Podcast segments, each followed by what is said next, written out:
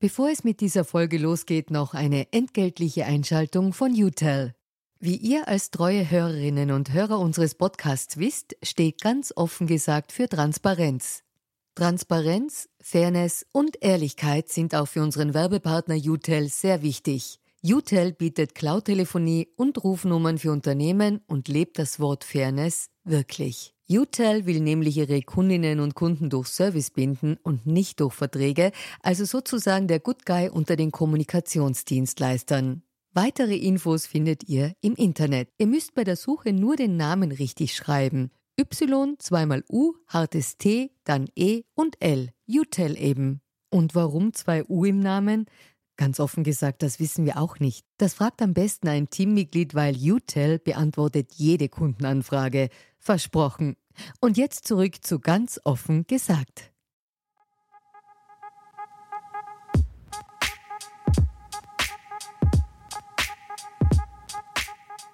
Herzlich willkommen bei einer neuen Folge von Ganz offen gesagt.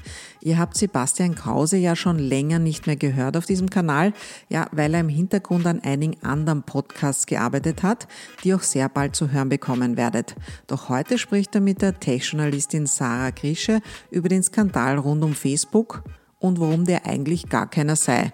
Die wahren Probleme, da sind sich die beiden einig, die liegen ganz woanders, nämlich in unseren Köpfen und auch in unseren Redaktionen. Es ist ein sehr spannendes, rastloses Gespräch über eine Thematik, mit der wir uns alle viel mehr beschäftigen sollten, um nicht zu blinden Passagieren der Digitalisierung zu werden.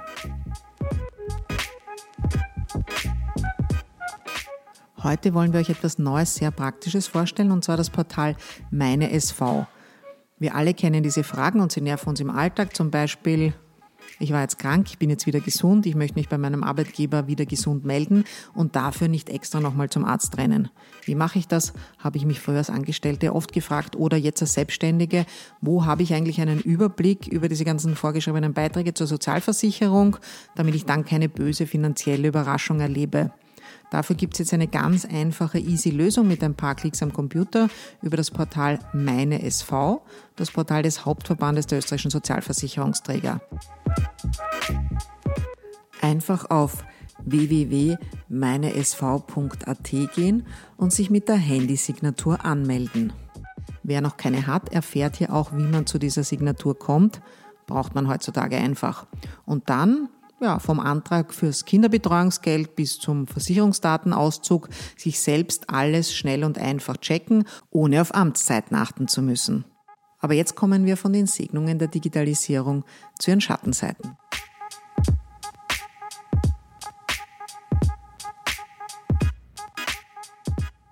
Hallo bei einer neuen Folge von Ganz offen gesagt. Mein Name ist Sebastian Krause. Ich sitze heute hier mit Sarah Krische. Du hallo. bist Hallo. Du bist freie Journalistin. Mhm. Du bist in erster Linie bei Ö1 und FM4, zumindest kenne ich dich von dort. Korrigiere mich, wenn es falsch ist. Stimmt. Das heißt, du bist freie Radiojournalistin. Genau. Und du befasst dich in erster Linie mit IT-Themen. Du befasst dich mit Facebook, mit Social Media. Und genau darüber würde ich auch gerne heute mit dir reden, weil wir, glaube ich, beide der Meinung sind, dass es Zeit ist und das ist auch der inoffizielle Titel oder vielleicht der Titel. Es ist Zeit. Äh, es ist Zeit, über Facebook zu sprechen. Es ist nicht Zeit im, im, im kurzen Sinne. Ähm, es ist Zeit, über Facebook zu sprechen, aufgrund dessen, was in den letzten Tagen und Wochen dort passiert ist, ob es jetzt ein Skandal ist oder nicht. Damit dem werden wir uns hoffentlich nähern. Ähm, ich würde ganz gern beginnen damit, dich mal grundlegend zu fragen, wie kam es dazu, dass du über IT-Themen berichtest? ähm, und wie es momentan auch angesichts dieser letzten Tage und Wochen um deinen Tech-Optimismus bestellt ist. Man hat so das Gefühl, ähm, bislang war die Erzählung gerne, Technik macht alles besser, morgen ist besser als heute. Ähm, und man hat so das Gefühl, momentan gibt es da ein bisschen äh, große Sorge und es gibt ein bisschen ein, ein Umdenken. Facebook als, als Wunderwaffe, die es in den letzten Jahren war, ist nicht mehr ganz so unumstritten oder sagen wir so, es ist eine Wunderwaffe, aber vielleicht eine, eine schädliche. Die Dystopie kommt, gell? Die Dystopie kommt, man hat so das Gefühl, ganz genau. Ähm, es steht jetzt Facebook nicht mehr für den arabischen Frühling und nicht mehr für, Mark Zuckerberg ist nicht mehr Person of the Year, wie es noch 2010 bei Time war, sondern er ist als geprügelter Knabe am Wired-Cover und am, am, am, ich glaube, am Economist-Cover. Ja. Ähm, all das in einer Frage verpackt. Warum machst du Technik und wie stehst du jetzt gerade dazu, ganz allgemein? Ich versuche einfach von vorn zu beginnen, wenn ich was vergessen habe. Äh, äh, reicht die Frage nach quasi. Und wenn irgendwas dazwischen drin winselt, dann ist das ein, süßer kleiner Das Schieber namens Steph vergessen. Null. Wir haben Ja. erstmals bei diesem Podcast einen Hund im Raum. Genau, der sich dann immer zu ungünstigen Zeitpunkten bemerkbar macht, deswegen gleich davor dazu gesagt. Ähm, wie ich zu IT kam, ist eigentlich fast ein bisschen lustig, weil wir verwenden sie alle inzwischen jetzt längst schon. Das heißt, äh, Leute jetzt würden wahrscheinlich sagen, ich wurde damit geboren. Ich habe ähm, mit äh, vier, also ich, ich verdanke es meinen Eltern, mit 14 haben die einen Atari angeschleppt und haben gesagt, so Kind, Basic Logo, jetzt da, tu mal, weil das ist die Zukunft. Das habe ich damals, glaube ich, noch nicht so ganz so gesehen, aber es war trotzdem spannend, äh, das auszuprobieren und so. War aber jetzt dann nicht in einem sozialen Umfeld, wo das äh, quasi wertgeschätzt worden wäre. Also in meiner Klasse oder sowas war das dann nicht. Und es hat mich begleitet, versehentlich, wenn du so willst. Also das, was mich interessiert hatte, war, oh mein Gott, du kannst äh, chatten, das heißt IRC, oh mein Gott, da gibt's Foren, da tauschen sich Menschen aus und die haben Nicknames und ich weiß gar nicht, wer das ist und gewöhne mich daran, und wir reden jetzt aber von den 90er Jahren, ähm, dass die was tun. Oh mein Gott, da spielen Leute vernetzt Computerspiele und äh, treten in Teams an, international und matchen sich und ja, als Preis gibt's Ehre halt damals nur inzwischen sehr, sehr viel Geld. Ähm, und, und, und das war was, was mich äh, wahnsinnig gereizt hat und bin so auf dem, was wir jetzt als soziale Medien kennen oder was quasi gesammelt wurde unter dem Namen Facebook, äh, Twitter und so weiter, äh, reingewachsen, wenn man so will. Also es hat für mich eine natürlichere Form vielleicht gehabt bei sozialen Medien jetzt und daneben. Es waren Jobs, es war dazwischen aber auch ganz, ganz viel anderes. Also ich habe Veterinärmedizin studiert. Oh, okay. Ganz- Und, ja. Und äh, war bei Ö3 fünf Jahre. Also da habe ich dann auch äh, moderiert und also ich sage unter Anführungszeichen IT hast du benutzt und du warst aber der Nutzer und nicht der Gestalter jetzt in dem Sinn. Aber es, es, es war dann was, wo ich ich kann es gar nicht sagen. Ich, der Gedanke von mir, das wirklich anzugehen, war einfach, dass ich zum einen extrem viele Menschen kannte, die sich mit dem Thema beschäftigen, tiefer beschäftigen, also sowohl vom technischen Aspekt als auch ähm, vom philosophischen. Was macht das eigentlich mit uns? Und zum anderen war, dass ich äh, ein bisschen unglücklich war, weil ich wenig in den deutschsprachigen Medien dazu gefunden habe und mir gedacht habe, naja, jetzt bist Journalist, jetzt solltest du auch was tun. Also es war aufgelegt und so die ersten Geschichten, die ich bei oder für Ö1 gemacht habe, haben sich eben mit, äh, du hast vorher angesprochen, arabischer Frühling, aber auch ähm, die Anonymous-Subkultur beschäftigt. Was kann man davon lernen? Was bedeutet das, wenn sich so etwas bildet, die sagen, wir wollen anonym bleiben. Das ist nämlich gar nicht so leicht, wie man sich das vorstellt. Also wir kämpfen jetzt mit dem Problem, wir, wir kämpfen jetzt mit dem Problem der Anonymität. Ähm, aber das durchzuhalten, anonym zu bleiben, nicht die Persönlichkeit raushängen zu lassen, dieselben Redewendungen zu verwenden, das ist gar nicht so leicht. Also das ist auch ähm, die Gestalterinnen und Mitgestalter des arabischen Frühlings zum Beispiel, äh, die hat das wahnsinnig mitgenommen. Also die, und das, äh, jetzt bin ich an diesem Luftschutz angekommen. Ähm, und, und das habe ich eben versucht auch zu zeichnen. Also was passiert da mit Subkulturen, Gesellschaften und was können wir insgesamt auch daraus lernen? Und äh, eins ergab das andere und dann war ich so in einer wilden Ehe mit Ö1 und FM4 und und, und dem Thema, das bis heute, die Thema. bis heute anhält. Ja. Ähm, lass uns ein bisschen über das sprechen, was jetzt passiert ist die letzten Tage, Mhm. Wochen. Ich würde gerne versuchen, dir das äh, so, wie ich es verstehe, und ich habe mich jetzt auch journalistisch einige Zeit mit dem Thema beschäftigt in, in, in meinen Stationen, ähm, aber du bist definitiv die, die Expertin.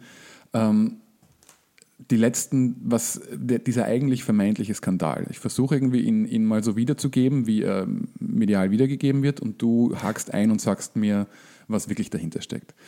Wir sprechen von einem Datenleak unter Anführungszeichen, das 50 Millionen Userprofile betrifft, die Facebook an Cambridge Analytica ein, ähm, ver- verloren oder übertragen hat, je nachdem. Das funktionierte offenbar so, und da nähern wir uns dann auch dem Problem, dass es jemanden gab, der, ich glaube, den Herrn Kogan, der eine App entwickelte, die, ich glaube, ich habe es mir notiert, äh, This is Your Digital Life hieß, ähm, eine Art Persönlichkeitsquiz, ähm, das 270.000 Menschen heruntergeladen haben. Und über diese 270.000 Downloads ist es möglich, durch die, die Art, wie Facebook funktioniert, ähm, indem ich Facebook meine Kontakte gebe und bei der, beim Installieren der App, bitte korrigiere mich, wenn irgendwas falsch ist, ähm, gefragt werde, ob Facebook meine Kontakte verwenden darf, dann gebe ich, gebe ich dieser dritten App die Berechtigung, ähm, auf, meine, auf die Daten meiner Freunde und Profile meiner Freunde und Bekannten auf Facebook zuzugreifen. So passiert es, dass eine App, die 270.000 Mal downgeloadet wird, zu 50 Millionen User-Profilen führt. Richtig oder falsch soweit? Ähm, es, es, es ist bei vielen Sachen, die du gesagt hast, möchte ich zehn Antworten auf einmal geben, ja. weil das Problem, und das ist, ich sage, das grundlegende Problem bei der ganzen Geschichte ist die Frage, ist es relevant?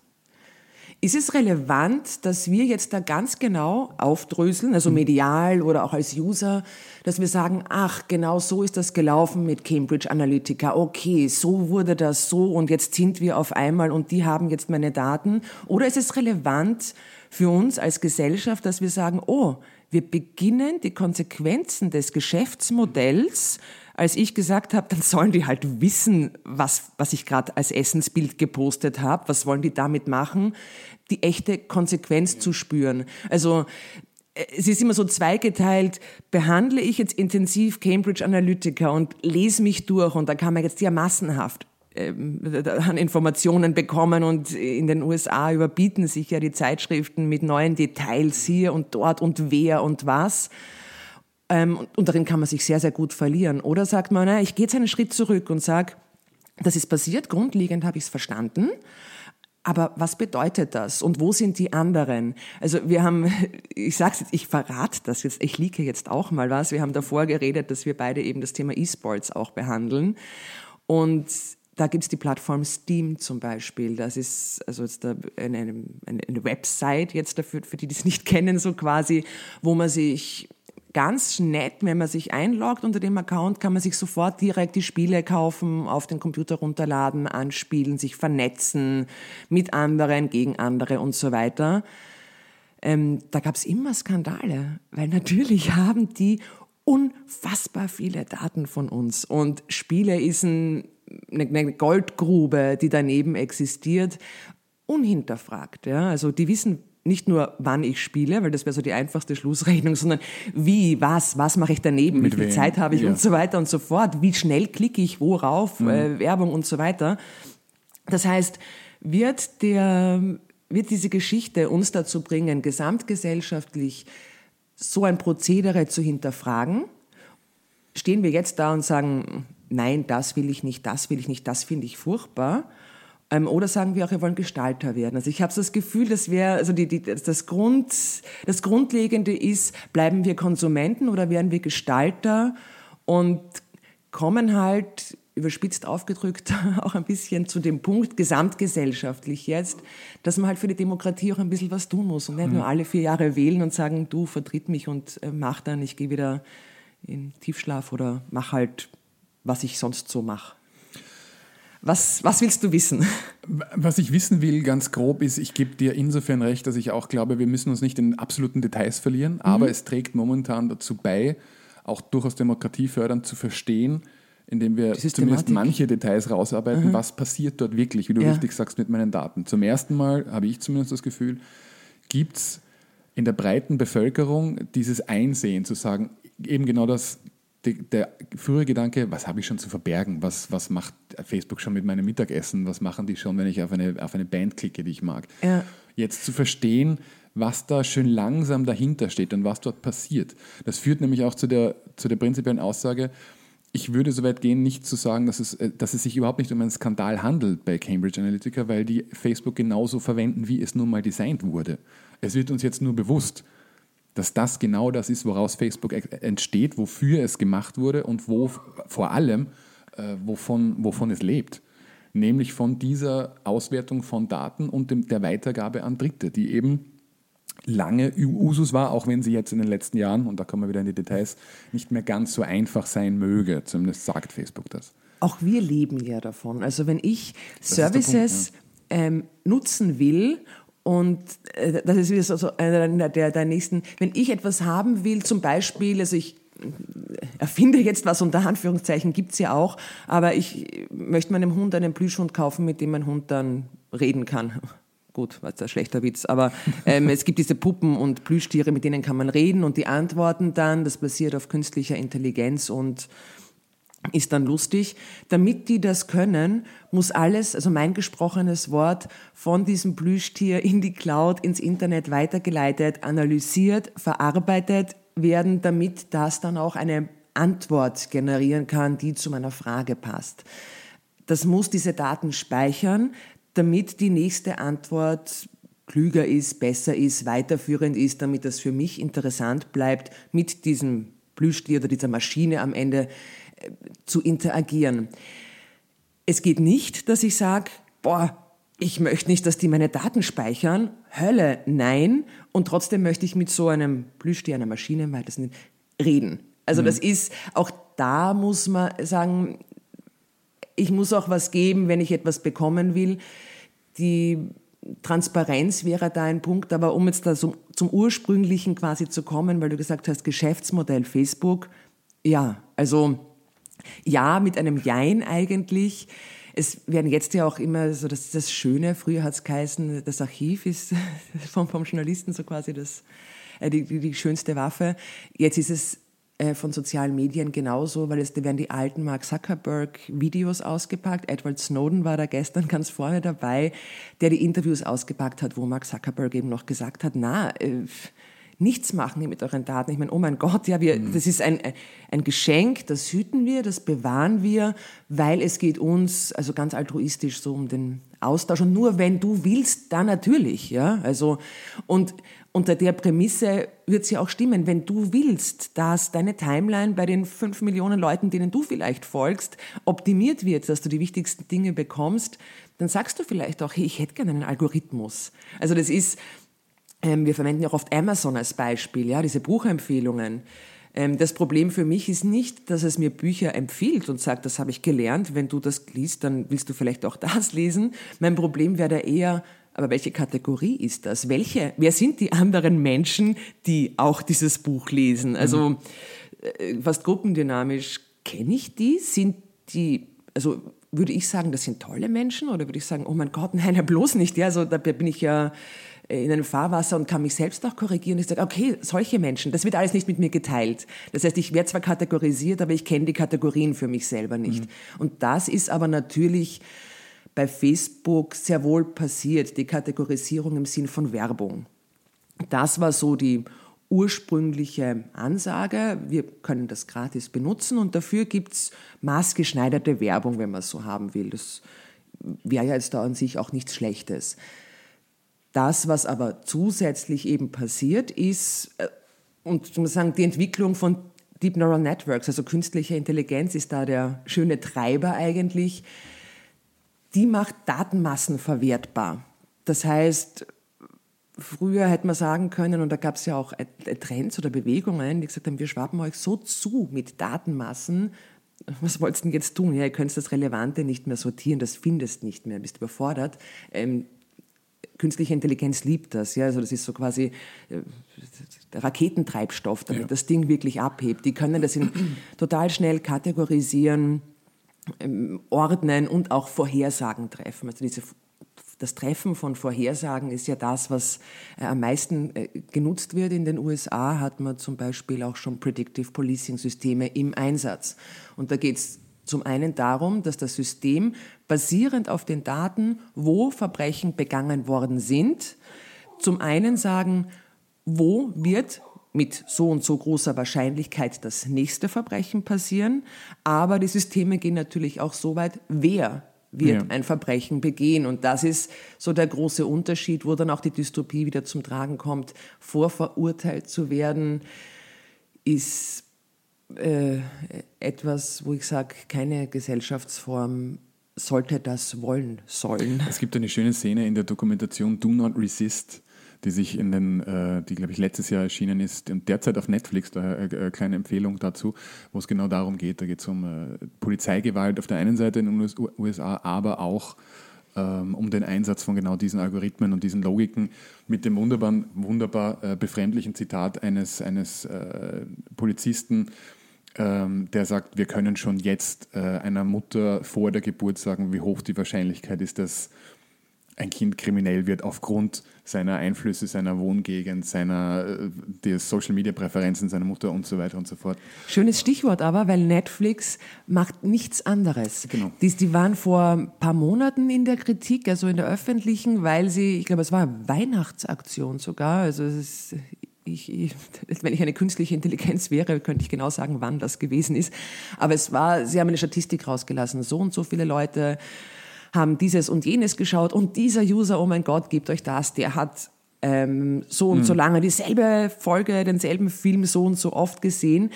Also es war so fast, dass man dankbar gewesen ist, wahrscheinlich immer dieser User war, dass die das nicht, den Namen nicht dazu genannt haben. Und dann war auch so, sie dachten, sie sind lustig, aber den Leuten ist bewusst geworden, dass alles, was du auf Netflix schaust, natürlich ähm, äh, bekannt ist, wenn eine Man Statistik einfliegt und die Empfehlungen, die Netflix mir gibt, willst du nicht und so weiter. Man kann das wunderschön wieder- nachvollziehen, wenn man zwei Benutzer auf Netflix hat. Ähm, beispielsweise, ähm, wenn ich hin und her schalte zwischen dem Benutzer meiner Freundin und meinem. Ähm, und wir unterschiedliche Fotos bekommen für Stranger Things beispielsweise. Weil aufgrund meiner äh, Viewer History ich offenbar mehr Drama, Crime und sonstiges schaue und sie mehr äh, Comedy und, und äh, was weiß ich, ähm, bekommt sie lachende Fotos auf den, auf den Thumbs zu, ähm, zu Stranger Things und ich bekomme dramatische Fotos. Also allein die Aufbereitung, die bildliche, ähm, ist ganz unterschiedlich, was das betrifft. Ich wollte nur noch ganz kurz auf das zurückgehen, was du vorhin gesagt hast. Du sagst, Facebook sagt, das ist die Erzählung, ähm, gib, wenn du uns deine Daten gibst, dann machen wir das und das und das damit. Aber eben auch nur dann. Das stimmt natürlich so nicht ganz, weil Facebook auch viel macht mit Daten, die sie, von denen sie A behaupten, sie hätten sie nicht und B dieses wunderbare Argument bringt, dass wir selbst, lass es mich anders formulieren, meine Daten, auch wenn ich sie Facebook nicht geben möchte, wenn ich nicht möchte, dass Facebook beispielsweise meine Telefonnummer hat, weil ich das jedes Mal le- wegklicke, lädt eben jemand anderes meine Telefonnummer hoch. Und das ist ja ein Problem, das, das ja auch, auf das sich ja auch Max Schrems teilweise fußt bei seiner, bei seiner Klage, dass Facebook das ja mal per Bug unabsichtlich selbst offengelegt hat, diese Schattenprofile, die sie in, in Wahrheit äh, dahinter haben. Das heißt, gibt es eine Möglichkeit für mich als User zu sagen, ich will wirklich nicht, dass Facebook meine Telefonnummer hat oder haben sie eben Ja klar, dankbarerweise nicht schon... auf Facebook. Also, aber selbst wenn ich nicht auf Facebook bin und du deine Kontakte beispielsweise hochlädst und du hast mich mit Spitzname oder Telefonnummer... Ja, äh, Moment, also äh, es ist, es ist, es ist äh, wichtig, genau das ist, also zwei Dinge. Das erste, wechseln wir mal einfach die Seite. Ja? Wir sagen immer, was kann ich User tun und oh mein Gott, Facebook. Ich bin jetzt, also ich bin jetzt Mark Zuckerberg. Nein, ich bin jetzt Facebook als Plattform und sag, und das darf man ihnen ja glauben. Ich möchte das beste ähm, User Experience, wie man so schön sagt, ähm, erzeugen. Und das darf man ihnen auch glauben. Die Frage ist ja nur, was ist für Facebook das beste User Experience? Ja, das heißt, sie haben eine, sie versuchen eine breite Palette anzubieten und das Schattenprofil ursprünglich es klingt total grauslich, ja, dass ein Unternehmen von mir einfach schon ganz viel hat, äh, ohne meine Zustimmung, ohne dass ich es weiß oder mir bewusst ist. Die Idee kann man aber auch so sehen und ähm, ich möchte kein Advokat für Facebook sein, sondern einfach, die machen das nicht, weil sie wie Sauron an der Weltherrschaft äh, kämpfen, sondern ihr Ziel ist es, ganz viele neue User zu bekommen. Und das ist wie ähm, erster Schultag, so Mittelschule oder sowas, erinnerst dich noch? Das Grauslichste an dem Gefühl ist ja, dass du nicht weißt, wer die anderen sind. Ja? Und du hast gerade deine ganzen Volksschulfreunde verloren, weil die kommen da nie in deine Klasse oder sind Parallelklasse. Und dieses, wo wirst du sitzen? Wer werden die anderen sein? Werden die mich mögen? Und deinen Platz in dieser Gruppe zu finden, ist das Schlimmste. Aber dafür gibt's dann Matura-Treffen und man freut sich, weil man diese Rangordnung quasi schon ausgemacht Und das hat. Neuling auf Facebook sind deine Freunde schon da. Genau, und Facebook sagt, damit du dich automatisch wohlfühlst für Leute, die vielleicht mit Digitalisierung gar nichts zu tun haben und sich trotzdem wohlfühlen sollen. Die sollen sofort Freunde vorgeschlagen bekommen, die Sachen, die sie mögen und sollen wie Alice im Wunderland reintappen und nur die tollen Sachen passieren. Das sehe ich oder behaupte ich, ist der ursprüngliche Grund dieser Schattenprofile.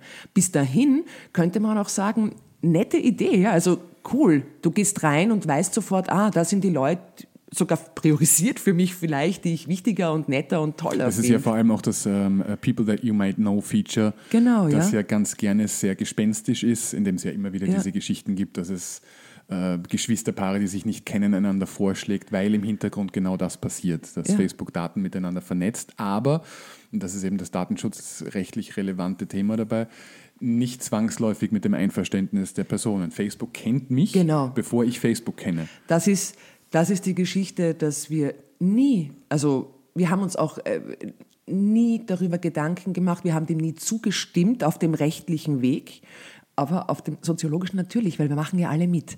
Das heißt, äh, aus dem Silicon Valley äh, rauswachsend sagen die, hey, ich habe ein tolles neues Feature, willst du mich nicht ausprobieren? Mein Haus, meine Regeln. Wenn du mitmachst, erklärst du dich bereit und hin und her. Davor ja auch noch, sitze in den USA, mir wahnsinnig wurscht, was in Europa passiert. Max Schrems hatte ja auch diese Anekdote, dass er in den USA eben kurz studiert hat und äh, dann bei einer Vorlesung war, wo äh, die, dann halt versehentlich unter Anführungszeichen offener ge gesprochen wurde und die auch gesagt haben, ja, äh, Europa quasi wurscht, was die dort machen mit Datenschutz und so, das, das kein Thema. Und das hat ihn ja auch dann nochmal getriggert, dass er gesagt hat, jetzt schaue ich mal genauer rein, was die eigentlich tun, weil als Just-Student willst du was nicht hören, dass jemand ähm, da auch äh, äh, Grundrechte in Frage stellt eigentlich.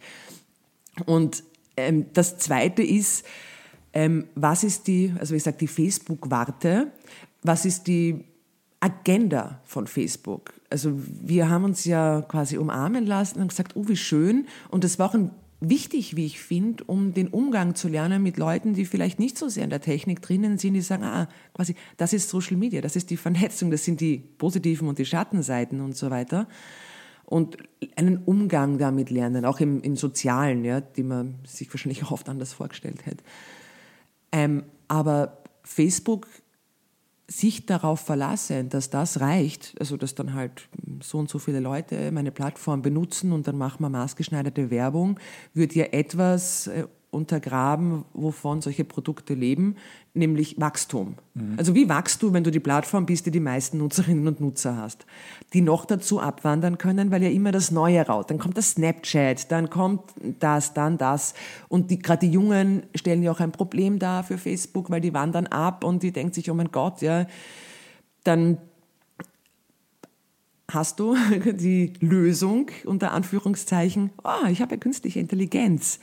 Ich habe ja extrem viele Daten.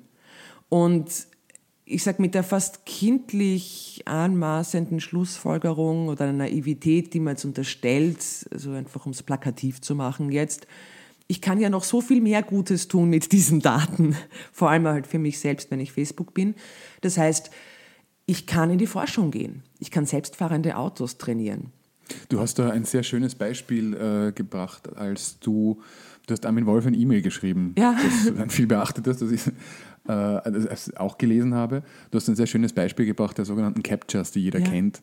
Also das sind diese, manchmal wird man gefragt, ob man ein Bot ist. Ob man eine Maschine eine ist oder nicht, Maschine. und man muss ein Bild zusammensetzen oder Genau. ein, ein, ein Bilderrätsel lösen Ja. oder was momentan ganz beliebt ist, man muss auf eine Verkehrstafel klicken und einem, auf einem verschwommenen Bild ein Auto erkennen. Genau, sagen Sie, wo Sie ein Auto sehen, Genau. sagen Sie, wo Sie LKWs sehen, Ja. sagen Sie, wo Sie Ampeln sehen. Das ist eines dieser Mhm. wunderbaren Beispiele, wie Schwarmintelligenz genutzt wird und eine Unmengen an Daten genutzt wird, um in dem Fall Künstliche Intelligenz, selbstfahrende genau, Autos die zu künstliche trainieren. Intelligenz ja. eines Autos zu trainieren. Ähm, Soweit zur, zur, zur Genau, Erklärung. ja. Und, und, und das ist aber eben etwas, was die Forschung braucht, um weiterzukommen. Diese ganzen Zukunftsversprechen, die wir von der Wirtschaft bekommen, im Jahr 2000 Schlag mich tot, ja, werden wir, also die, die Drohnen, die die Pakete zustellen, die Sprachassistenten, die total genau wissen werden, wann wir wie aufstehen wollen, wie gekleidet und ob äh, die Schminke zur Sonneneinstrahlung passt und was es nicht für Ideen gibt, hin, bis hin zu eben ähm, Konsumgütern, unter Anführungszeichen, was ist ein Auto jetzt noch ein Konsumgut eigentlich oder ist was? Frage. Also, Es wird in der Zukunft ohnehin neu zu definieren sein, was Genau, ein Auto sein äh, wird. selbstfahrenden Autos, die dann auch noch fliegen können und hin und her. Um da mal quasi die wissenschaftlichen Voraussetzungen in der Forschung auch zu betreiben, wo die alle natürlich mitarbeiten wollen, weil die be bestimmen ja auch, was die Zukunft wird, brauchen sie quasi menschliches Wissen, menschliches Training. Und ich habe einmal mit einem ähm, ein, ein Forscher geredet, der macht Spracherkennung und der hat mir erklärt, wie Spracherkennung funktioniert und wie viele Stunden du auch verwendest, damit eine Maschine ein A erkennt und mhm. das auch interpretieren kann und so weiter. Und das ist, um eine neue Sprache zu lernen, verwendet eine relativ kleine Firma so 100 Stunden, damit es dann vom Chinesischen, Hebräischen, was auch immer für eine Sprache in, in diesem Fall Deutsch übersetzt.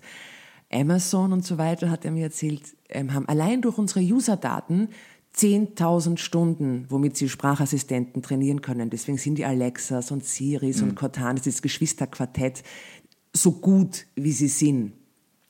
Das heißt, an sich im positiven, im utopischen Sinn könnten wir sagen, wir haben alle mitgeholfen, dass coole neue Dinge das Licht der Welt erblicken. Das Einzige, was wir vergessen haben, im utopischen Gedanken uns zu fragen, das ist, was ist die Absicht der Firmen dahinter? Ist die Absicht von Now, Echo, Google, Cortana nicht eher mir zu sagen, schau mal und du kannst dir auch noch das kaufen und das kaufen und ich empfehle dir jetzt dieses und jenes Produkt. Was ist die Absicht dahinter? Die sind ja nicht altruistisch gebaut worden, weil sie sagen, oh mein Gott, Mensch, du hast mir eine künstliche Intelligenz trainiert und jetzt da gebe ich dir was zurück, hier hast du, sondern es ist, ja, äh, natürlich die Agenda des Weiterforschens ähm, und ich sag gesellschaftlich zu hinterfragen, gilt es wahrscheinlich, was wollen die wirklich? Mhm. Also sie machen es ja nicht plump, dass ähm, Siri mir sagt, kauf das neue iPhone oder irgendwas. Aber wir haben es nicht hinterfragt, wir nutzen es. Wir sind so fasziniert von diesen neuen mhm. Gadgets. Wir sind ja auf Facebook reingegangen, jeder hat seinen Grund, viele wissen den Grund wahrscheinlich nicht einmal und haben gesagt, hey, toll, was es da gibt. Farmville, ja, das war ja mediale Berichterstattung Deluxe, was damals abgegangen ist, was diese Firma Sünger nicht alles kann. Und es ist nie gefragt worden, warum. Also, mhm. Warum darf ich ein Spiel spielen und zahle nicht dafür? Das, das führt zwangsläufig zu, äh, einerseits einen, einen kleinen Sidestep, das ist auch übrigens der, der Ansatz, den jetzt beispielsweise die EU verfolgt, uns alle, die wir auf Facebook Daten produzieren, äh, als Mitarbeiter anzuerkennen, um auch steuerlich äh, dem gerecht zu werden. Das ist ja immer diese, auch in allen Wahlkämpfen, gern äh, gedroschene Floskel, wir müssen Facebook und IT-Konzerne im virtuellen Raum besser besteuern. Nur wie machen wir das eigentlich? Das ist rechtlich überhaupt nicht so einfach, wie es, wie es vielleicht klingen mag. Der momentane Ansatz, der, der, vor allem der EU, ist es, uns alle ähm, auf Facebook quasi zu Mitarbeitern zu machen und unsere Wertschöpfung, die du, ich und alle anderen User auf Facebook machen, das ist, das, das ist die Leistung, die dann besteuert werden soll, indem man Facebook zwingt, virtuelle Büros in einzelnen Ländern zu eröffnen.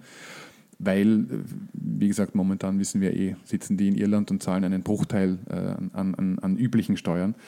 Ähm, worauf ich jetzt eigentlich hinaus wollte. Die Frage, die ich mir stelle, also ich habe es ja. mir gerade versucht vorzustellen, ist, ähm, wollen wir das wirklich? Diesen Weg entlang gehen. Also wir, es ist die Dis es klingt für mich jetzt da eher so quasi beim ersten Mal hören recht charmant, ja. Mhm. Also beantworte eine, Kapitalismus mit Kapitalismus so mehr ja, oder weniger. Es ist, ja, es ist auch Feuer eine zu, Feuer. zugegebene Notlösung. Das, ähm, ja, ich wollte gerade sagen, das, was mir ein bisschen fehlt in dem ganzen Diskurs, das ist, wir reagieren, ja. Mhm. Also wir sagen, oh Gott, da passiert etwas, was wir nicht wollen. Jetzt ist es halt gerade Facebook. Ähm, und das und haben dann automatisch eine, eine Masse an Wahrnehmungen, eben weil jeder auf Facebook ist. Ja, jeden stört was anderes. Du hast von Leuten, die froh sind, dass sie Technisierung kapiert haben, die dann sagen, ja, das habe ich euch ja schon ewig gesagt, ja, also dumme User. Die nächsten, die sagen, ja, es ist in einer User-Verantwortung. Hättest du dir halt die 70 Seiten AGB durchgelesen und hättest das weggeklickt? Ich meine, Entschuldigung. Mhm. Die nächsten, die sagen, nein, nein, nein, so geht das nicht. Europäisches. Du hast 100.000 Zugänge, wahrscheinlich allein in Österreich, von Leuten, wie sie den Skandal äh, tatsächlich wahrnehmen und für sich interpretieren. Das, was mir sehr fehlt in dem Diskurs, sind Leute, die eine Zukunftsvision darlegen und sagen, ja, aber wie wollen wir das? Wir haben jetzt da ganz oft und äh, also ich sage, die IT-Skandale reihen sich ja, diskutiert, was, also oder gesagt, dargelegt mit Meinungen untermauert von Wutausbrüchen, was auch immer, wie wir es nicht haben wollen. Mhm. Also wir finden das furchtbar gemein, was manche Firmen tun oder manchmal freut es uns eben auch und wir nutzen es trotzdem. Ja, das ist immer so dieses, dieser Widerspruch auch. Ich finde es furchtbar, aber bleibe ja trotzdem dabei, unhinterfragt. Wobei, wegen Delete Facebook jetzt, weil das würdest du als nächstes anbringen, ich sehe es in deinen Augen, äh, löschen ist nicht die Lösung. Also Ja. löschen wäre genau gut, dann habe ich mich rausgenommen. Es ist so wie nicht wählen gehen, ja. Wenn du nicht wählen gehst, aber dich dann beschwerst, dass Demokratie furchtbar ist, hast auch Ich widerspreche hier, ich hätte jetzt nicht Delete Facebook angebracht, obwohl ich Ah. es mir tatsächlich aufgeschrieben habe. Ähm, nein, was ich dir tatsächlich fragen wollte, wäre, ja, da bin ich absolut deiner Meinung. Ähm, wir brauchen auch ein, ein konstruktives und vorausdenkendes äh, Organ, um, um uns mit der Digitalisierung der Technik an sich und all diesen Phänomenen auseinanderzusetzen. B, und da greifen wir, da schneiden wir uns natürlich ein bisschen ins eigene Fleisch, ist das nicht auch Aufgabe der Medien und versagen wir da nicht momentan? Schaffen wir es, diesem komplexen, dieser unglaublich rasend schnellen Entwicklung in unserer Berichterstattung noch gerecht zu werden? Ich habe, muss ich ehrlich sagen, meine Zweifel, was das betrifft. Haben wir die richtigen Wir- Köpfe dafür überhaupt in den Redaktionen? wir, ähm, Und, Entschuldige, dass ich noch, vielleicht füge ich es an, es kommt ja erschwerend hinzu, dass auch wir medial, so ehrlich kann man auch sein, durchaus von diesen Mechanismen profitieren und davon leben. Es gab vor Jahren, da saß ich noch in einer Online-Redaktion, diese, diese, diesen äh, monatelangen Hurra-Moment, dass wir durch Facebook endlich wissen, was unsere Leute vermeintlich, also unsere Leser vermeintlich wirklich wollen. Ähm, Und auch heute profitieren wir in einem großen Teil unseres digitalen Umsatzes von Usern, die A über Facebook kommen, die Daten, die uns Facebook gibt, von Programmatic Advertising und all den anderen Dingen, die im Hintergrund passieren. Also wir sind ja, ja, aber genau auch, da, da ist das auch das auch Problem. wir sind ein Datenleck, Nein, wenn man es so betrachten Problem Ist, das Problem ist genau da hier. Wir haben uns alle, also jetzt äh, Wirtschaft, ja, machen wir, bleiben wir nur bei den Medien, haben sich gefreut. Durch Facebook lernen wir die Mhm. User kennen. Und das war's. Also ich sag äh, unhöflich ausgedrückt, Faultiere. Es ist, oh mein Gott, da gibt's eine Plattform, die macht das alles für mich und die schenkt's mir wieder. Äh, wie schön, ich brauche gar nichts tun. Und dann habe ich den unter Anführungszeichen Social Media Experten und denen, die, die sind ja auch verzweifelt und sagen, schreib uns bitte fünf Posts und, und gib uns User und so weiter. Und dann ist dieser ganze Mechanismus der gekauften Fake-Accounts und so weiter ins Rollen gekommen, weil mein Standing auf Facebook muss dann ja auch dementsprechend, was meine Marke ausdrücken soll. Und dann sind ganze Bücher geschrieben worden und das Snake Oil hat sich verbreitet über die Gesellschaft. Das war äh, erstaunlich anzusehen.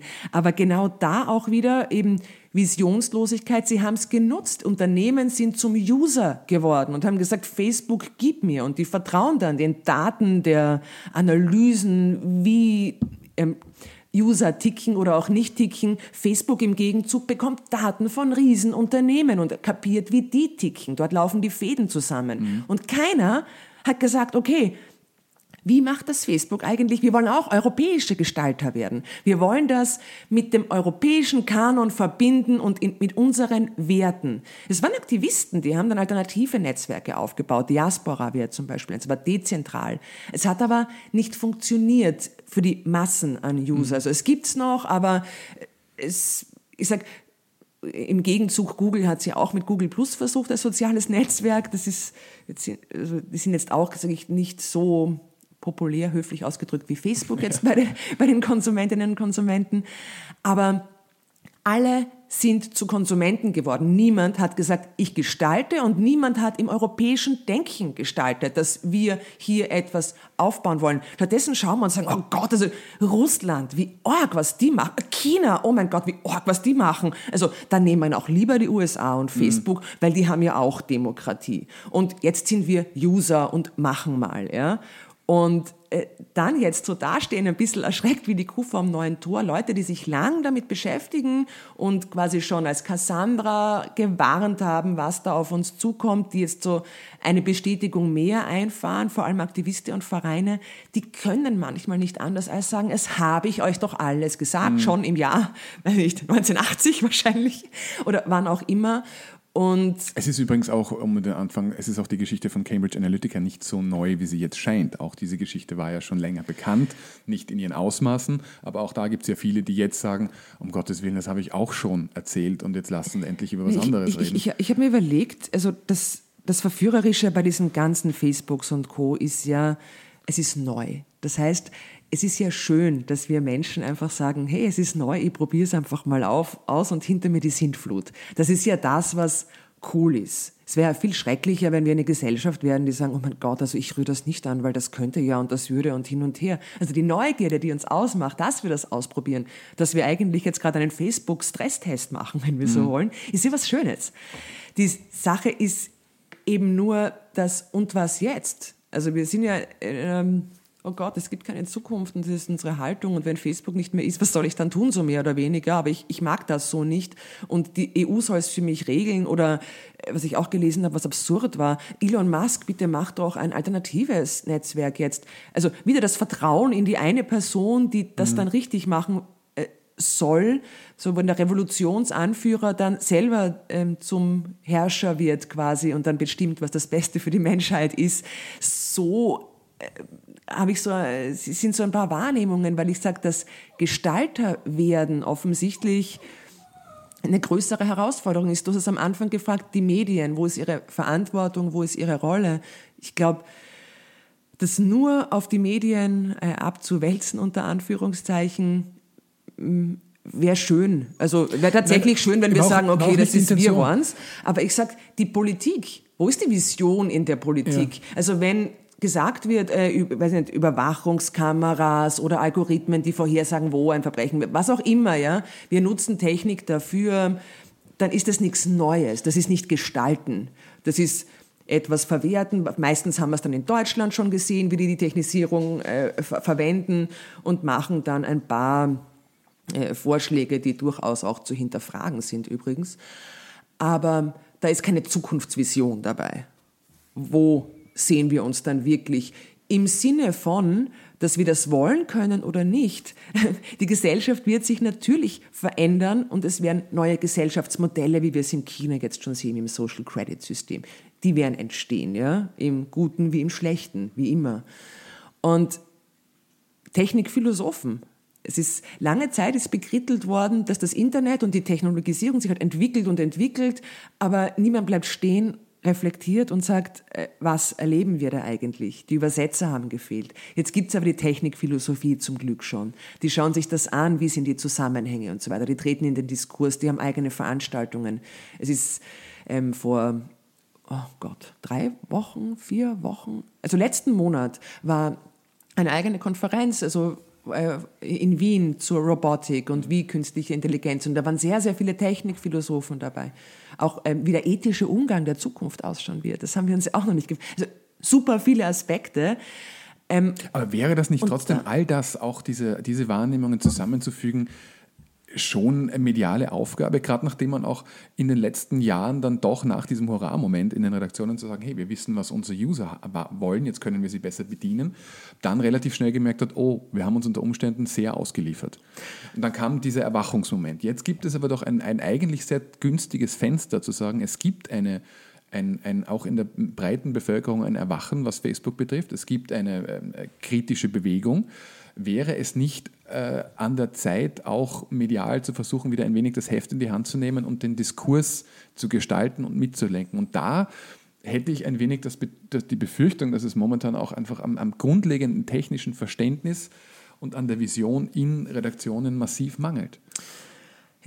Nicht, nicht, um, ja. nicht um zu sagen, Redaktionen alleine sind verantwortlich, aber die Tatsache, dass Facebook so, so ungeniert und scheinbar unbeachtet äh, an, an Werten, an, an, von mir aus an Demokratie, aber auch an, an Zukunftsmodellen schrauben und sägen kann, ohne dass jemand hinsieht, sehe ich schon teilweise als etwas, als etwas problematisch. Vor allem im deutschsprachigen Raum. Es gibt ja in den USA tolle ja, wir haben uns ja alle als Profiteure wahrgenommen einfach. Ja. Also der User hat gesagt, ich kriege ja Sachen dafür und sollen die, ja, also Cambridge Analytica, who cares, ja, die wollen meine Essensbilder für den Trump-Wahlkampf verwenden, sollen sie, ja, war genauso eine Wahrnehmung.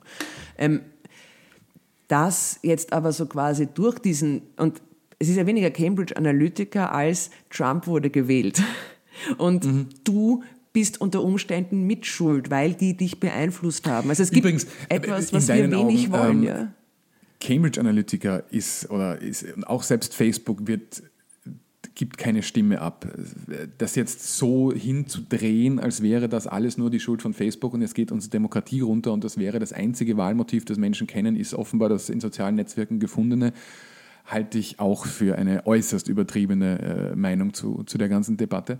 Aber ähm, was natürlich schon funktioniert, das hat Facebook ja auch 2013 äh, schon selbst bewiesen, als sie diesen Versuch hatten, dass sie Menschen gezielt positive oder, negative Bilder und Meldungen in ihren Feed legen und dadurch auch Beeinflussung durchaus auslösen können. Ja. Aber wie, wie siehst du das? Ist es, jetzt, ist es jetzt wirklich so weit, dass wir sagen müssen, Facebook ist demokratiegefährdend und Facebook ist in der Lage, uns allen Wahlmotive äh, per Inception ins Hirn zu, zu transportieren? Oder was ich machen wir jetzt mit Ich, ich tue mir schwer. Ich finde es zu billig zu sagen, Facebook ist. Ja, es, ja. Ist, es, ist so, es ist so einfach jetzt zu sagen, ah, Facebook. Ich meine, oh, deswegen habe ich das auch vorher versucht. Das ist der Rückschluss, den man oft ihre, momentan hört, ja, zu sagen, gut, dann ist Facebook ja, offenbar Facebook schuld für ist ein Wirtschaftsunternehmen, das wirtschaftlich erfolgreich sein will.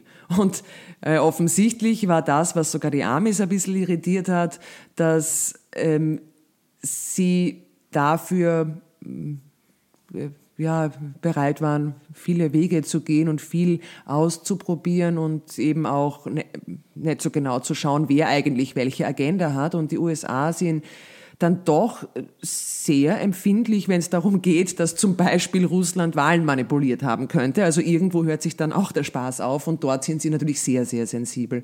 Und ich glaube, das ist auch so einer der Haupt Gründe in den USA, warum das nochmal größere Wellen schlägt. Also nicht nur das oder das Trump oder so, sondern das Russland, da quasi streust der Salz in eine Wunde. Ja? Also das ist das Letzte, was die wollen und schon gar nicht öffentlich, wenn schon. Ne? Und äh, ich, ich, ich stoße immer zur Erklärung, was es war, ich stoße immer an diesem Popschutz an und denke mir so, oh Gott, das hat jetzt wieder reinge Aber das übersteuert. Nichts, was wir nachher nicht korrigieren könnten. Aber äh, es ist nicht das Facebook. Es ist, es, ich sage, es mal als Gemeinsamkeit zu erleben. Wir wollen Sachen haben, wir wollen was Neues. Wir sind trainiert worden von oder durch soziale Medien im, im, im weitesten Sinn jetzt, dass wir ständig einen neuen Kick brauchen. Ja, hier ist ein neuer Freund, den du kennenlernen kannst. Hier ist eine Person, die hat 70.000 Follower und du kennst sie noch nicht einmal. Oh mein Gott, lern die kennen. Und übrigens, hier ist ein Produkt, also die ganzen ähm, Menschen, die auf YouTube Produkte anpreisen, weil sie irgendwas getestet haben, was super ist und dann vermeintlich ähm, das entdeckt haben, obwohl sie bezahlt werden dafür. Also die Werbeträger, die quasi die 30 Minuten Werbung machen, weil sie keine Ahnung, einen neuen Nagellack, der irgendwie besser ist oder sowas, testen und herzeigen und aber genau der Zielgruppe der 16-Jährigen entsprechen. Also es ist ein Eldorado für die Werbelandschaft. Mhm. Und jetzt muss man sagen, warum nicht? Ja, wenn es geht, warum sollten sie es nicht machen? Die haben nicht gesagt, wir wollen ethisch korrekt sein, sondern wir sagen, wir haben Werbung, also wir haben ein Produkt und das wollen wir verkaufen und die Maschinerie begünstigt das auf allen Ebenen. Warum sollten Google sagen, denen YouTube gehört, ja, oh mein Gott, nein, das ist ja un, also wir finden es nicht so ganz richtig, dass ihr da, wie jetzt zum Beispiel ein Medium, Zeitung oder so, Werbung ausschildern muss als Werbung, das, das müsst ihr jetzt auch machen oder sowas. Warum sollten sie?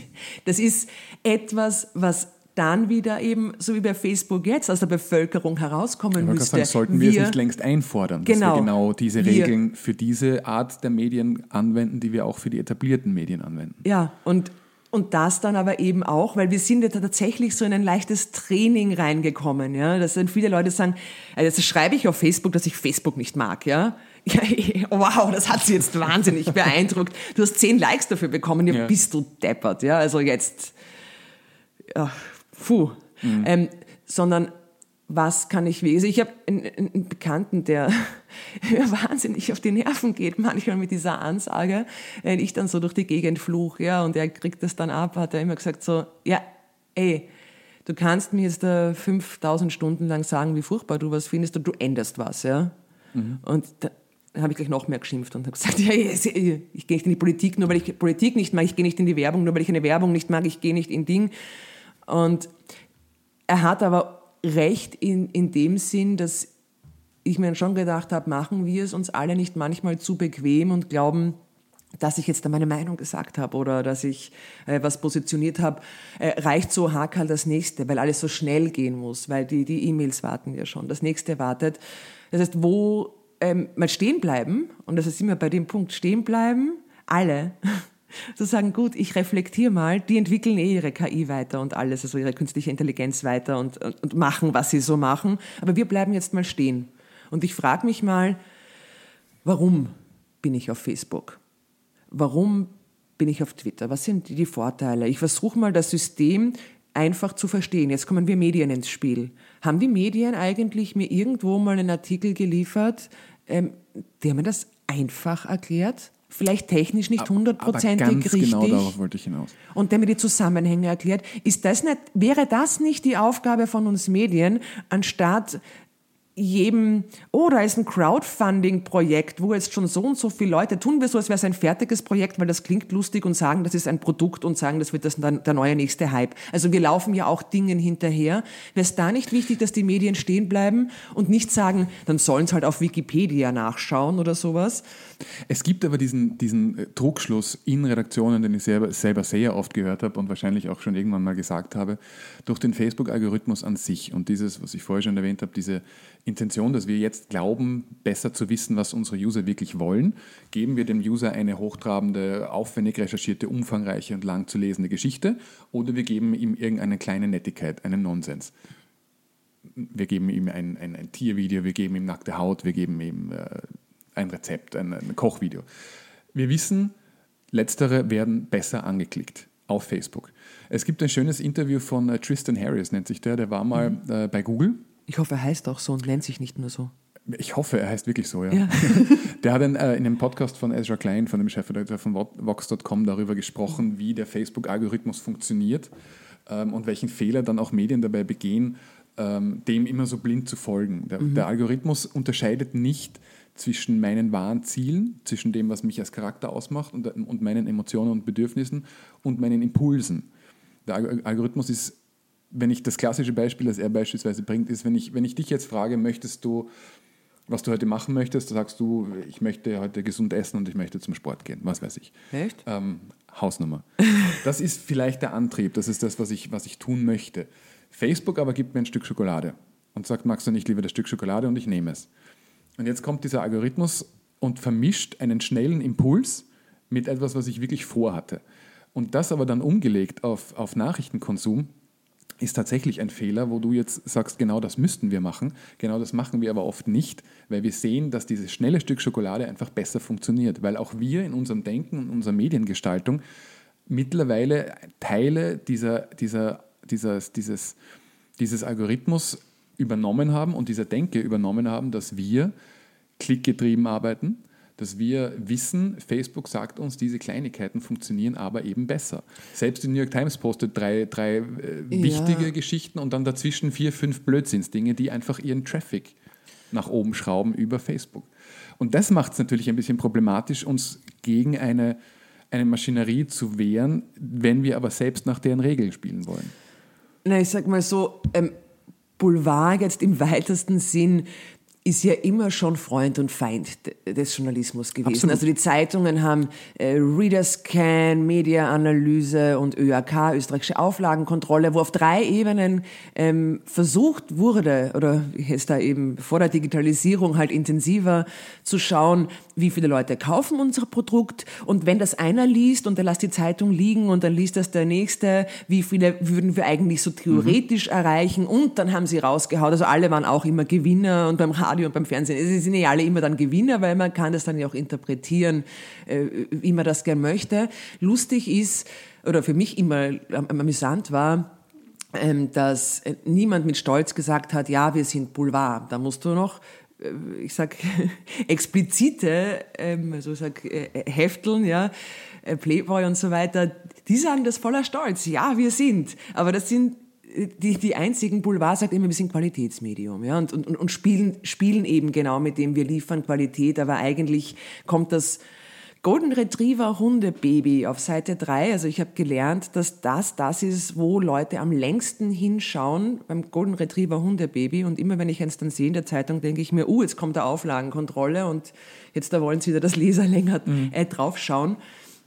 Und das jetzt aber, und Jetzt da kommt ja eigentlich auch so ein bisschen die boulevardeske Geiselhaft von Medien. Das Internet macht das zum ersten Mal richtig schön in Echtzeit messbar. Wer hat wann, wie lang geschaut, wann hat er weitergeklickt, bis wohin hat er gelesen, hat er auf meine Werbung geklickt, ja, nein und wie viele waren es insgesamt.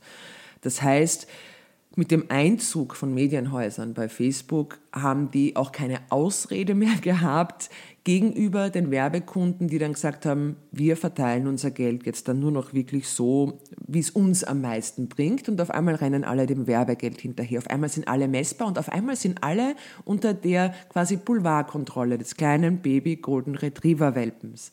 Und da ist, ja, ähm, ist eben das, was wir mit Qualität assoziieren. Der Beitrag, der nicht die super fancy Klick mich Headline hat. Also Sie hören diesen Podcast. Sie werden nicht glauben, was nachher passiert ist. Ja, klicken Sie hier. Also dieses Sie werden nicht glauben, was ist immer so der Indikator, da braucht jemand echt viel Klicks oder ich kriege jetzt eine Malware rein. Ähm, das hat dann sogar äh, Qualitätsmedien wahrscheinlich so ein bisschen zum Nachdenken gebracht. Weil was bringt mir Qualität, wenn es niemand liest? Mhm. Ja? Also ich möchte ja auch, dass die Leute das... Und dann hat so eine Gegenbewegung für mich wahrgenommen stattgefunden. Ich mache die 40 Seiten Reportage. Wenn ich 40 Seiten und alles transparent mache, dann ist es Qualität. Ähm, und es wurde auf einmal aberkannt, dass auch was Kurzes, Knackiges mhm. Qualität mhm, haben kann.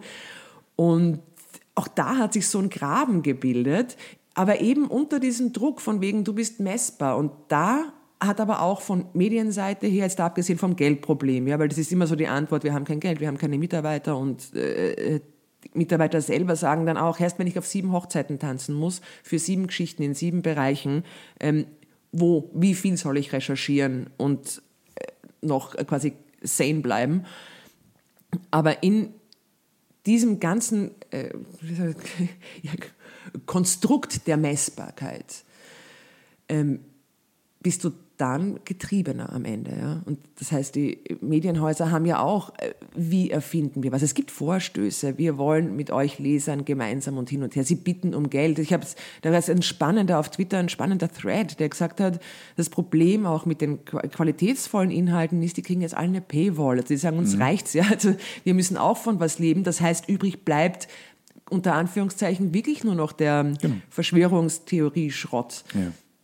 Ähm, wie geht man damit um? Will man das ja oder nein? Auf der anderen Seite sage ich, ähm, Jein, weil jetzt kommen wir zu dem Bereich des öffentlich-rechtlichen. Ja? Also solange äh, der ORF so ist, wie er ist, wird es die Paywall natürlich nicht geben. Und das ist dann auch wieder das, dass, da kriegst du etwas zurück, da hier hast du einen Garanten. Und solange es das dann gibt, also die Paywall würde weitergesponnen dem ORF und seinen Webangeboten zugutekommen, weil die, weil viele Leute dann sagen werden, okay, gut, äh, will ich das Abo wirklich, was bekomme ich? Das ist so ein bisschen die äh, Forrest Gump, dann wird es eine Pralinenschachtel, ich weiß nicht, was drin ist. Kriege ich in Wahrheit eh den Boulevardartikel, weil die Klicks wollen? Oder ist das etwas, was ich als wertvoll erachte? Haben die Medienhäuser sich einen Markennamen aufgebaut, dass ich sage, ich vertraue dem jetzt schon so sehr, da nehme ich das Abo, auch wenn ich nicht weiß, was in der Pralinenschachtel drinnen ist, weil ich weiß, dass, das sage ich jemanden, den ich mit gutem Gewissen sagen kann, weil ich weiß, dass wenn ich die Zeit lese, da immer etwas ist, wo ich mir denke, wow, ich bin bereichert worden. Ja? Ähm, und in dem, das sagst, wenn, wenn, der, wenn die Öffentlich-Rechtlichen übrig bleiben als einzigen, die nicht hinter einer Paywall oder irgendwelchen komischen Werbeangeboten, die ich mir automatisch runterlade, wenn ich die Seite anklicke, das ist ja das Nächste. Ja, ich bin gratis und wenn die Medienhäuser damit anfangen zu spielen, dass du die Cookies ja akzeptieren musst und dann kommt gleich noch ein Installer und eine Exe und ganz viele Programmchen drauf, die mich dann in Wahrheit auch wieder überprüfen, dann wird es natürlich wirklich grauslich. Und hier sehe ich halt so zum einen eine ziemlich große Partie von Ratlosigkeit. Also die auch sagen, ja, das passiert alles erst. Wo, wo stehen wir? Wie wollen wir es? Wir wissen es selbst nicht. Ja? Manche wenden sich an die Leserinnen und Leser und sagen, wie wollt ihr das eigentlich? Gewagtes Experiment, weil warum sollten die es wissen? Ja, wenn die es wüssten, hätten sie es eh, dann hätten wir es messbar und dann würden alle. Die Nächsten, die mit der Angst davor durchaus spielen und sagen, wir geben dir Gewohntes, wir geben dir das so quasi altbachen, zurück zur Mediennatur quasi und in, in, in diesem Konsens halt versuchen, die, die, die, die, die Letzten, die halt noch dran glauben, dass die Digitalisierung nicht kommt, da auch für sich zu halten. Aber die richtigen Modelle ja, werden, werden auch äh, experimentieren. Wir schauen immer zu den anderen rüber, wir machen dies, wir machen dies und so weiter. Und jetzt ist halt Paywall scheinbar die beste Lösung, die vielen eingefallen zu sein scheint.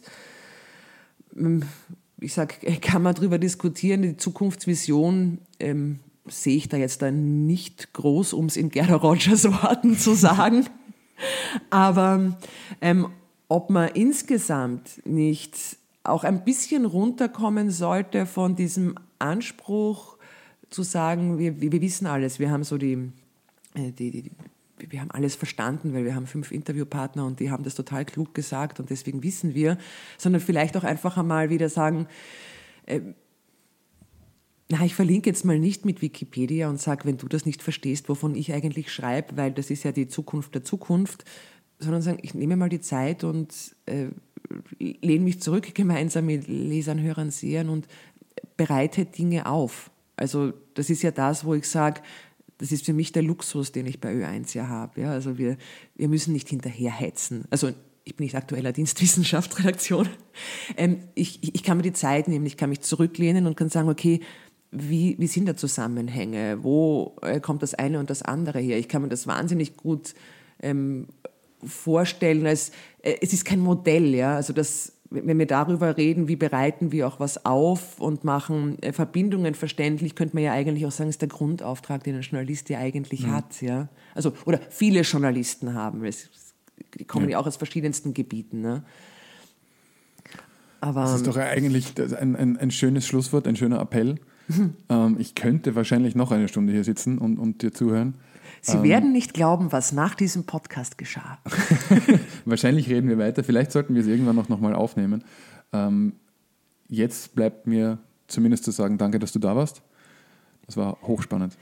Tatsächlich. Also ich habe immer so Angst, weil ich so viel anschneide und dann denke ich mir, jetzt habe ich es ja selber nicht erklärt. Ich glaube, das ist aber, das ist das auch, ich glaube, so transparent, nachdem dieser Podcast ja transparent sein soll, darf man sein. Mir geht es ganz genauso, auch allein in der, in der Gesprächsführung. Es gibt so unfassbar viel zu sagen.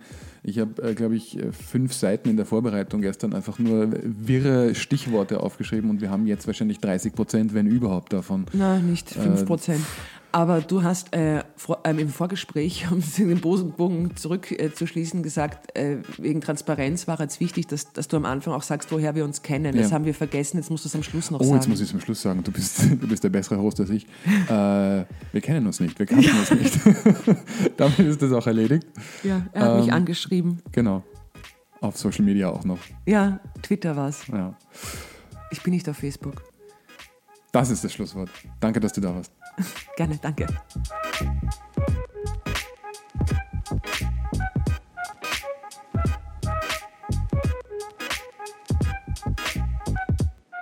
Nicht nur das Podcast-Label Missing Link wächst, auch sonst tut sich viel in der österreichischen Podcast-Szene. Hört doch einmal in das neue Format Erklär mir die Welt rein. Es ist von Andreas Sator und er will, wie der Name schon sagt, Dinge so erklären, damit sie wirklich jeder und jede versteht.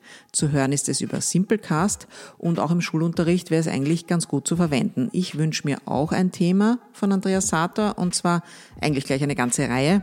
Erklär mir die Medien.